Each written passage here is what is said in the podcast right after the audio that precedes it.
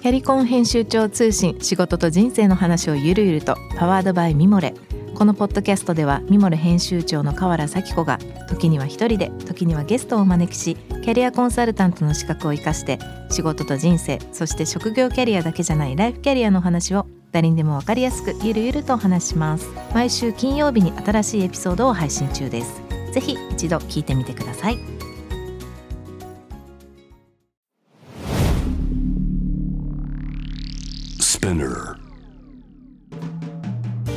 ナビゲーター中道大輔です。Vision to the Future with Forbes Japan。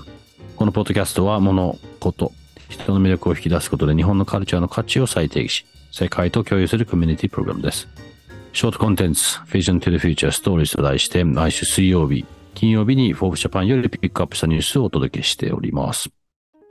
今回も、えー株式会社杉本商店代表取締役の杉本和秀さんとともにお送りしたいと思います。そしてね、今日はですね、まあ、杉本さんも言いたいこと多分たくさんあるだろうなと思って、このピックアップ、このトピックをピックアップさせてもらったんですが、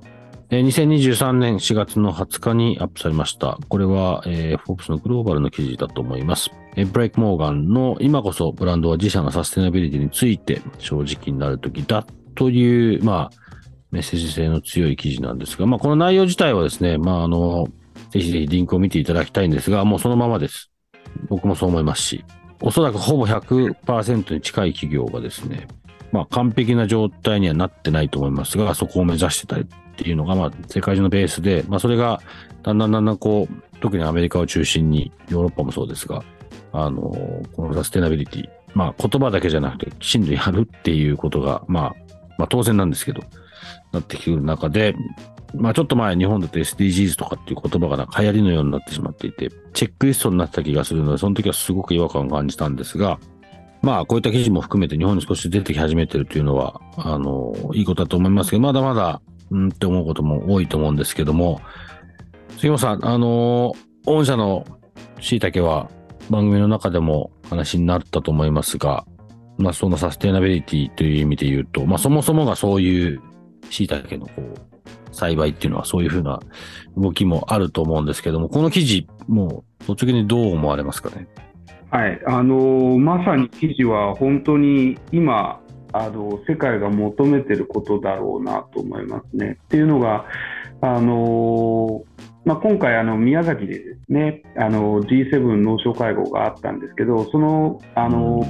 それに合わせてですね海外のプレスをあのその宮崎県内のあの、まあ、農業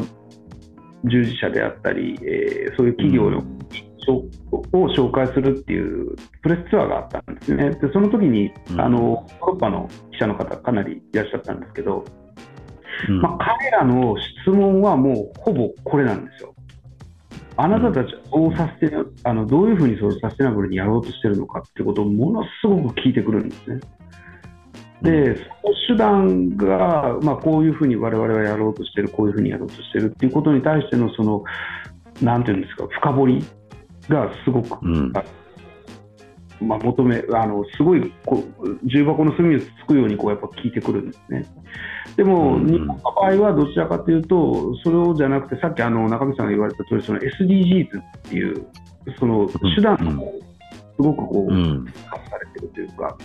そのゴールとして求められているそのサステナビリティっていうところよりも、そのどうやってやるのかっていうその手段、あなたたちは何番がコミットできてるのか、うん何番できてるのかみたいな変な方向に行っちゃってるじゃないですか。うん。うん。でも、それって手段であって、本当の目的はそのどうあの持続的にやっていこうかっていうことになってるんで、本当にここはもう本当、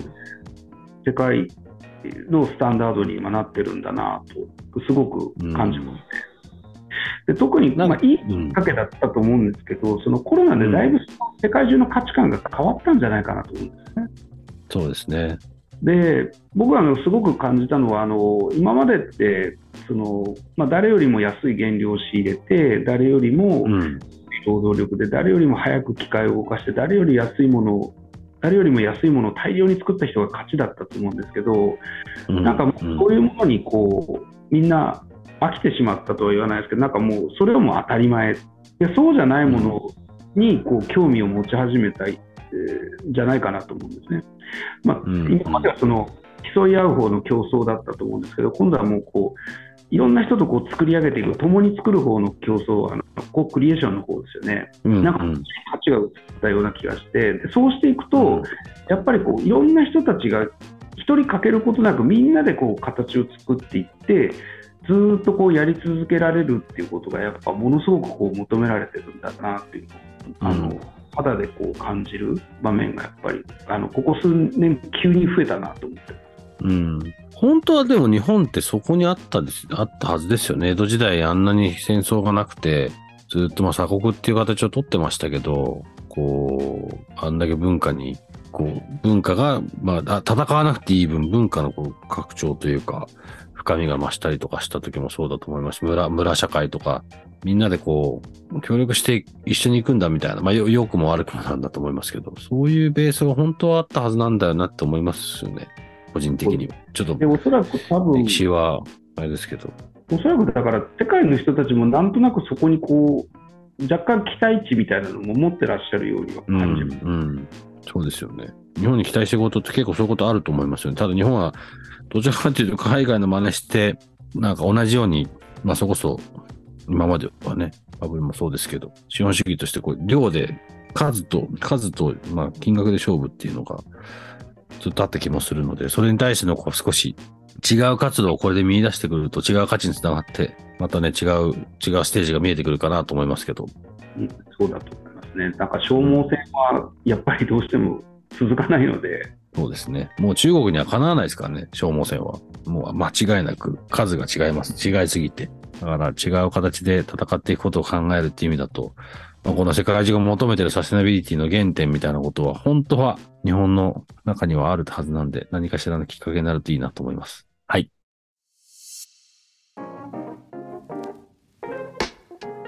今日ご紹介したトピックは概要欄にリンクを貼っていますので、ぜひそちらからご覧ください。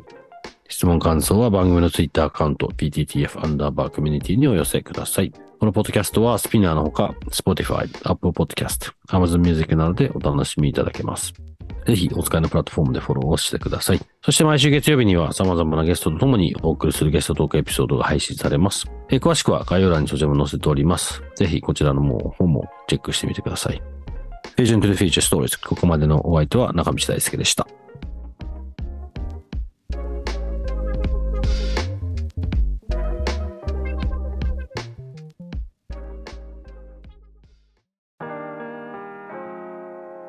美容家の神崎めぐみと編集者の大森洋子でお届けする雑談ポッドキャスト「ウォンと私のお名前なんての?ふと私って誰なんだ？と自分がぐらついてしまうそんなあなたと毎日を楽しくするサバイバル術を一緒に考えていきます。ボンとは毎週水曜日朝5時に配信。ぜひお聞きのプラットフォームでフォローしてください。